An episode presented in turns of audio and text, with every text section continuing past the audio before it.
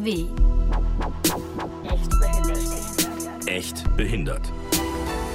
Behinderung, Barrierefreiheit, Menschenrechte, selbstbestimmtes Leben, technische Entwicklungen, aber auch politische Themen. All das steht hier und jetzt und in Zukunft auf dem Programm. Dieser Podcast heißt Echt behindert und ich bin Matthias Klaus. Heute zu Gast ist Dr. Sigrid Arnade. Hallo. Das, schönen guten Tag, Frau Arnade. Das, was Sie sind, nennt man heute gerne Aktivistin. Erzählen Sie doch mal, was Sie eigentlich tun oder was Sie bis derzeit getan haben. Sie hören ja auf damit, soweit ich weiß. Genau, also ich war bis Ende letzten Jahres, bis zum 31.12.19, Geschäftsführerin der Interessenvertretung Selbstbestimmt Leben in Deutschland. Das ist eine behinderungsübergreifende Selbstvertretungsorganisation von Menschen mit ganz unterschiedlichen Beeinträchtigungen. Und wir haben uns eingesetzt für die Verwirklichung von Menschenrechten. Wir haben mitkonzipiert und formuliert die UN-Behindertenrechtskonvention. Wir waren auch vorher schon aktiv ähm, für die Grundgesetzergänzung 1994, für verschiedene Gesetzesvorhaben. Und wir sind laufend dabei, gegen die neuen Zumutungen der Regierung anzukämpfen, wenn zum Beispiel Herr Spahn jetzt Menschen, die beatmet werden, einsperren will, dass sie nicht mehr selbstbestimmt in ihrer eigenen Wohnung leben dürfen. Alle solche Dinge versuchen wir eben umzukehren, dass wirklich ein selbstbestimmtes Leben für Menschen mit ganz unterschiedlichen Beeinträchtigungen möglich ist. Wir sind gleichzeitig die Dachorganisation der rund 25 Zentren für selbstbestimmtes Leben, die es bundesweit gibt. Das sind lokale Organisationen in den meisten großen deutschen Städten, wo behinderte Menschen sich zusammengetan haben und nach dem Prinzip des Peer Counseling, also Betroffene beraten Betroffene, andere Menschen mit Beeinträchtigungen beraten.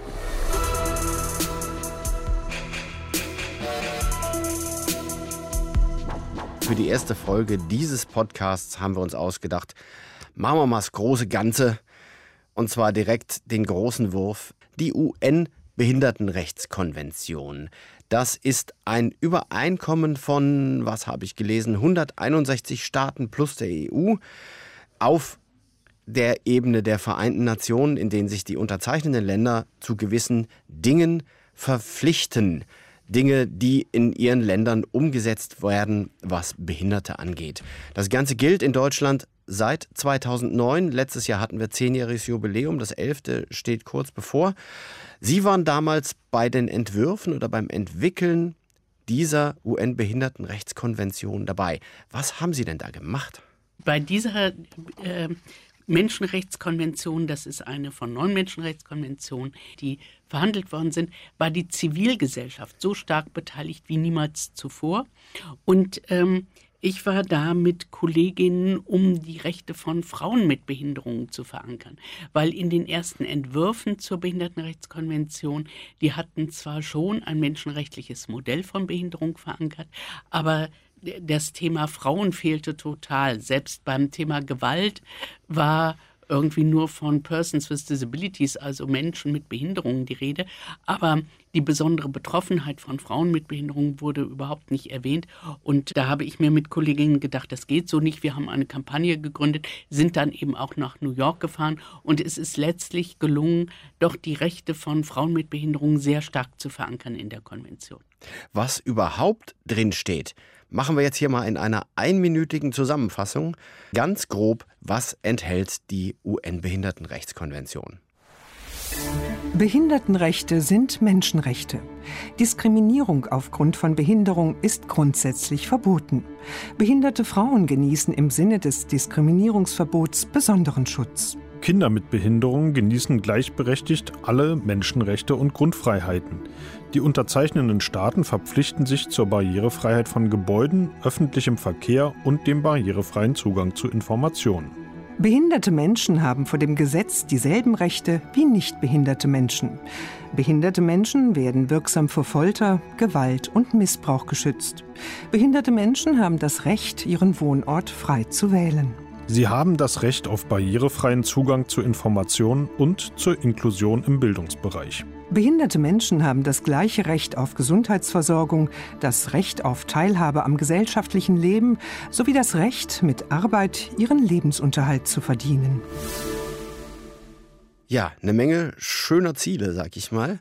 Mhm. Ähm, Frau Arnade, das sind ja doch, wenn man das erstmal so einzeln hört, denkt man, hey, natürlich sind Behinderte auch Menschen und natürlich sind sie vor dem Gesetz gleich und natürlich haben sie das Recht auf. Ähm, das ist ja doch jetzt alles, wie soll man sagen, könnte man jetzt sagen, eine Reihe von Selbstverständlichkeiten, aber dennoch war es nötig. Warum war es denn nötig, sowas in so eine Konvention zu gießen? Also es war nötig, deutlich zu machen, dass Behinderung ein Menschenrechtsthema ist, dass eben die Diskriminierung von behinderten Menschen eine Menschenrechtsverletzung ist und dass die Benachteiligung von Menschen mit Behinderung weniger in ihrer individuellen Beeinträchtigung liegt, also weniger daran liegt, dass jemand nicht so gut laufen, nicht so gut sehen, nicht so gut hören, nicht so schnell denken kann wie andere, sondern es sind eher die Probleme in der physischen Umwelt und die Probleme, die einstellungsbedingten Barrieren, die es gibt. Also die Barrieren in den Köpfen. Das heißt, die Idee, Behinderung ist nicht nur mein Problem, sondern auch ein gesellschaftliches Problem. Und wenn es in der Gesellschaft Änderungen gibt, ist Behinderung äh, sozusagen kleiner als vorher. Genau, also es gibt ähm, zwar äh, keine direkte Definition von Behinderung in der Behindertenrechtskonvention, sondern aber schon eine Art Begriffsbestimmung. Dass nämlich es gibt Menschen mit unterschiedlichen Beeinträchtigungen, also dass sie nicht laufen können oder nicht äh, gucken können oder nicht so gut hören können oder nicht so schnell denken können oder psychische Beeinträchtigungen haben und eben die Wechselwirkung mit der Umwelt, die Wechselwirkung mit den physischen Barrieren, Treppen, äh, Stufen, keine Informationen in Audio Audioformaten und so weiter und ähm, den Wechselwirkungen mit den Barrieren in den Köpfen. Daraus entsteht dann die Behinderung. Das macht die Behinderung aus. Das wird zusammengefasst in diesem Satz, den mal die Aktion Mensch geprägt hat. Behindert ist man nicht, behindert wird man. Mhm. Das ist ja sozusagen wirklich ein Paradigmenwechsel. Das gab es, so, sag ich mal, vor 30 Jahren so als Selbstverständnis zumindest in den gesellschaftlichen Kontexten eigentlich nicht. Das war natürlich bei den Aktivisten schon immer die Meinung, aber es waren eigentlich immer die Behinderten, um die man sich jetzt kümmern muss und denen man vielleicht helfen kann oder so. Aber dass sie selber auch noch was wollen, ist ja wirklich neu. Haben Sie, als das dann damals zur Unterschrift kam, können Sie sich daran erinnern, hat sich Deutschland da direkt mit dran gegeben oder ist es hier auch schwer gefallen, das zu unterschreiben und zu sagen, um Gottes Willen, da müssen wir ja auch neue Gesetze machen? Deutschland gehörte zu den Erstunterzeichnern. Also die UN-Vollversammlung hat die Konvention im Dezember 2006 verabschiedet und direkt Anfang 2007 gehörte Deutschland zu den Erstunterzeichnern. Das hieß aber erstmal nur, wir finden das gut, wir wollen das gerne in nationales Recht auch umsetzen, wir wollen das gerne ratifizieren. Also wenn die Kanzlerin oder der Kanzler sagt, finde ich gut, wird es nicht sofort äh, bei uns gesetzt, sondern da müssen eben auch alle Bundesländer zustimmen. Es wird dann ein Gesetz formuliert, äh, Bundestag und Bundesrat müssen zustimmen. Das ist ja auch gut so, dass das Ganze dann noch eine Weile äh, gedauert hat. Das ist auch nicht weiter tragisch. Und äh, Deutschland hat es voll also die politische Ebene, die haben es vollen Herzens gesagt, ja, finden wir richtig, finden wir gut, machen wir mit, weil sie davon ausgingen, in Deutschland ist schon alles gut. Hier sei der Himmel auf Erden für Menschen mit Behinderung. Dem ist leider nicht so, aber zunächst mal wurde überhaupt keine Notwendigkeit gesehen, hier irgendwas zu ändern. Deutlich geworden ist das bei der ersten Staatenprüfung, bei der ersten Überprüfung des UN-Fachausschusses in Genf, dass hier doch noch eine ganze Menge im Argen liegt.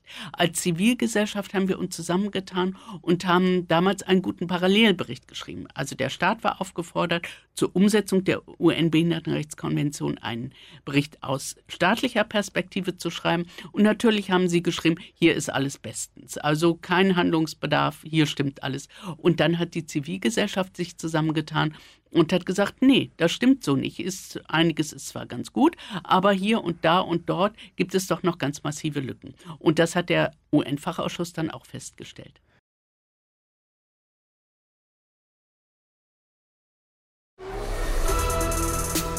Wir haben hier nochmal eine kleine Zusammenfassung, wie es denn heute steht, wie die UN-Behindertenrechtskonvention sich in Deutschland ausgewirkt hat. Am 26. März 2009 wurde die UN-Behindertenrechtskonvention von Deutschland unterzeichnet. Seitdem gilt das Recht auf Inklusion, Teilhabe und Barrierefreiheit. Behinderte Menschen sollen die gleichen Chancen auf dem Arbeitsmarkt haben, doch die Arbeitslosigkeit unter Schwerbehinderten ist nach wie vor weit höher als der Durchschnitt. Die schulische Inklusion soll vorangetrieben werden, nur sinkt die Zahl derer, die eine Förderschule besuchen, nur sehr langsam. Zeitweise wird das Konzept inklusive Bildung komplett in Frage gestellt. Digitale Informationen sollen barrierefrei zugänglich sein. Doch bislang gilt das nur für staatliche Stellen. Private Medienanbieter bleiben außen vor. Ab 2022 soll der gesamte öffentliche Nahverkehr barrierefrei sein. Das ist laut diverser Experten in den nächsten zwei Jahren nicht zu schaffen. Immerhin, das Selbstbewusstsein behinderter Menschen ist durch die UN-Behindertenrechtskonvention gewachsen. Der Satz Nichts über uns ohne uns wird immer mehr zur Selbstverständlichkeit. Ja, da haben wir es. Also, es sind doch eine Menge Punkte, wo man sagen kann, ja, man ist so auf dem Weg, aber es läuft jetzt noch nicht so ganz. Wie schätzen Sie das ein? Wie weit ist Deutschland da auf dem Weg? Also ich fand das eben eine ganz gute Zusammenfassung. So, das wirklich Gute an der Behindertenrechtskonvention ist eben, dass, dass es eine Empowerment-Konvention ist, dass das äh, Selbstbewusstsein gestiegen ist, dass es deutlich geworden ist für Menschen mit Beeinträchtigungen selber, dass sie nicht mehr Bittstellerinnen und Bittsteller sein müssen, sondern dass sie Trägerinnen und Träger von unveräußerlichen Rechten, von Menschenrechten sind und von daher auch viel selbstbewusster ihre Rechte einfordern und ähm, zu zu staatlichen Stellen sagen, hey, ihr habt das unterzeichnet, ihr müsst das jetzt auch umsetzen. Und das ist wirklich eine, ein ganz großer, vielleicht auch von staatlicher Seite unerwarteter Effekt der Behindertenrechtskonvention. Und äh, mit der Umsetzung ansonsten, die ganzen Rechte, zu denen sich der Staat verpflichtet hat, da hapert es doch noch an, an ganz vielen Ecken. Äh, die Rede war ja schon von Arbeit, Schule, der digitalen Barrierefreiheit. Aber generell Barrierefreiheit ist nur für staatliche Stellen Stellen halbwegs vorgeschrieben, für Private überhaupt nicht. Ich bin jetzt hier im Haus der Bundespressekonferenz und wollte vorher noch einen Kaffee trinken. Ich kann nicht an die Theke gehen und mir einen Kaffee holen, weil da ist ein Wassergraben davor, wo man, um, um zu der Bar zu kommen, muss man über Steine springen oder gehen. Kann ich mit meinem Rollstuhl nicht. Also es ist unglaublich. Ich, mir, mir stand ja erstmal der Mund ein paar Minuten offen, dass selbst im Haus der Bundespressekonferenz relativ neu renoviert, das nicht barrierefrei ist. Und das ist die Gesetzeslage. Es ist ein privater Träger hier, also habe ich keine Chance mehr, einen Kaffee zu holen. Es ist ja ein Riesentheater, wenn man bedenkt, wie im Moment immer wieder untersucht wird, wie viele Arztpraxen sind barrierefrei, wo man sagen würde, das ist Daseinsvorsorge. Warum passiert das nicht? Da gibt es irgendwie auch letzten Endes kein Gesetz dafür. Ne? Also man, das ist vielleicht eh das Problem. Diese ganzen Regeln, die wir haben und was wir alles wollen und können und müssen, so richtig einklagen kann man die UN-Behindertenrechtskonvention ja nicht. Also, was kann man denn da überhaupt schon. tun? Eigentlich schon. Wie würde das funktionieren? Also es ist geltendes Recht. Es ist Recht vom Rang eines Bundesgesetzes. Insofern ist es eigentlich schon einklagbar, wenn es konkret genug gefasst ist. Und das ist eben das Problem, dass es an vielen Stellen zwar äh, allgemein sagt, der Staat muss dies und jenes tun, aber äh, es gibt wenig Stellen, wo es wirklich einklagbar ist. Äh, wo es einklagbar ist, ist zum Beispiel der Punkt freie Wahl von Wohnort und Wohnform. Das ist relativ konkret gefasst. Und es ist ja auch mit dem Bundesteilhabegesetz da steht immer noch der Mehrkostenvorbehalt äh, drin. Heißt, wenn das Wohnen in der eigenen Wohnung mit zum Beispiel 24-stündiger Assistenz teurer wird als ein Heimplatz, können die Sozialbehörden unter gewissen Umständen sagen, nee, du wirst jetzt verpflichtet, auch wenn du erst 30 Jahre alt bist, in ein Altenheim zu ziehen, weil da ist deine Versorgung viel günstiger. Dann kann der Mensch aber eben vor Gericht gehen und sagen, hier, Behindertenrechtskonvention, freie Wahl von Wohnort und Wohnform und die Hilfe muss der selbstgewählten Wohnform folgen und nicht umgekehrt. Und die Gerichte müssten eigentlich, wenn sie die Behindertenrechtskonvention richtig verstehen, dem dann auch stattgeben ja, da, da, steht dann ja immer die Machbarkeit dagegen. Ne? Das geht nicht, wir würden das ja gerne, aber es ist viel zu teuer, können wir uns nicht leisten. Also ist natürlich eigentlich kein Argument, wird aber verwendet. Ist kein Argument, Menschenrechte kann man nicht unter Kostenvorbehalt stellen. Menschenrechte kosten manchmal, ja. Und zum Glück leben wir in einem Staat, der sich das leisten kann. Wollen wir hoffen, dass das auch mehr, wie soll man sagen, einklagbar wird. Sie sagten gerade Kostenvorbehalt bei Heimunterbringung. Das war ja ein großes Thema im Rahmen des Bundesteilhabegesetzes. Hat sich das mit diesem Gesetz denn überhaupt verbessert oder äh, ist es eigentlich eher noch schlechter als vorher? Eigentlich ist es genauso schlecht geblieben, wie es vorher war. Also in ähm, den Referentenentwürfen, die uns im Frühjahr 2016 kalt erwischten, da war es wesentlich schlechter als das alte Recht. Und wir haben immer gesagt, wir haben uns millimeterweise unser altes schlechtes Recht zurückerkämpft. Also wir, wir haben uns dann ja in der Bannmeile äh, unangemeldet angekettet. Äh, Kolleginnen und Kollegen sind in die Spree gesprungen und wir haben auf allen denkbaren Ebenen protestiert und äh, ja, uns eben unser altes schlechtes äh, Recht zurückerkämpft. Es ist im Prinzip so geblieben, wie es vorher auch war. Nochmal zurück zur UN-Behindertenrechtskonvention, die ja von, naja, sagen wir mal, äh, vier Fünfteln der Länder unterschrieben ist oder vielleicht sogar noch mehr. Wie schlägt sich denn Deutschland da im internationalen Vergleich? Haben Sie da einen Überblick? Sind wir jetzt so ganz gut und alle haben dieselben Probleme oder haben wir hier einfach nur die größte Klappe und äh, in anderen Ländern passiert das rein praktisch viel besser? Wie sieht es aus? Also ich glaube, äh, Deutschland ist natürlich ein äh, äh, relativ hochentwickeltes Land. Von daher haben wir schon mal eine relativ gute Ausgangsbasis. Unser Problem, glaube ich, ist unsere Arroganz. Äh, dass wir immer denken, äh, was wollen die anderen denn? Wir sind doch gut und wir machen doch alles gut und hier ist alles perfekt. Da sind andere Länder wahrscheinlich um einiges bescheidener und von daher auch eher willens, etwas anders zu machen. Nehmen wir zum Beispiel das Wahlrecht. Also sehr lange waren ja Menschen, die äh, Betreuung haben, ausgeschlossen vom Wahlrecht. Und erst durch einige Urteile des Bundesverfassungsgerichtes ist es dann gelungen, dass jetzt wirklich alle Menschen wählen können. Da war zum Beispiel Kroatien, hat eben mitgekriegt, wie der UN-Fachausschuss in Genf sich dazu geäußert hat und hat dann von alleine das Wahlrecht so geändert, dass alle Menschen wählen können. Also ohne Druck, ohne Gerichtsurteile. Da müssen bei uns, muss dann wieder erst das Bundesverfassungsgericht ran oder äh, die Übersetzung, die Übersetzung der UN-Behindertenrechtskonvention ins Deutsche ist fehlerhaft. Zum Beispiel ist das englische Wort Inclusion mit Integration übersetzt worden. Obwohl es im Englischen gibt es Inclusion und Integration, im Deutschen gibt es Inklusion und Integration. Gab keinen wirklich guten Grund dafür, das falsch zu übersetzen. Ist aber gemacht worden, zusammen mit Schweiz, Österreich, Liechtenstein. Also eine amtliche deutsche falsche Übersetzung. Äh, zum Beispiel das Wort Assistance ist mit Hilfe übersetzt worden. Hätte man auch mit Assistenz übersetzt werden können, übersetzen können. So, jetzt sagt Deutschland seitdem, ähm, also inzwischen sprechen ja alle von Inklusion. Wir haben nämlich eine Schattenübersetzung rausgebracht, die richtiger war. Und die haben auch alle gelesen und jetzt sprechen alle von Inklusion. Aber Deutschland ist dann wieder, wir haben immer gesagt, der Regierung, nun macht doch mal eine richtige Übersetzung. Nö, müssen wir doch gar nicht. Wir reden doch alle von Inklusion. Was wollt ihr denn noch?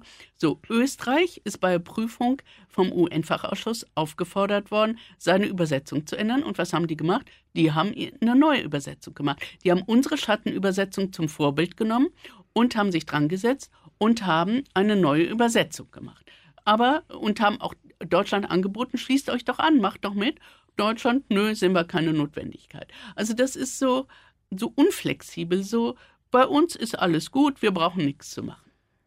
Gut, ähm, bevor wir hier ins Schimpfen ausarten, ähm, eine Frage noch. Sie haben aufgehört bei der Interessenvertretung selbstbestimmt leben äh, und sind jetzt sozusagen Rentnerin. Ähm, Sie werden ja aber, nehme ich mal an, nicht aufhören, aktiv zu sein auf dem Feld. Was haben Sie denn vor jetzt danach? Richtig, ich bin jetzt Rentnerin, aber hatte nicht vor, mich zur Ruhe zu setzen.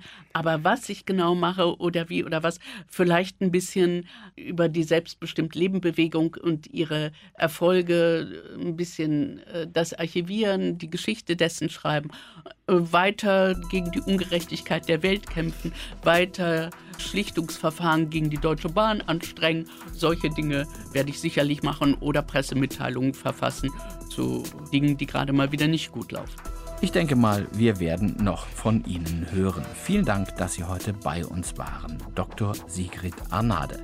Mein Name ist Matthias Klaus. Das war Echt Behindert.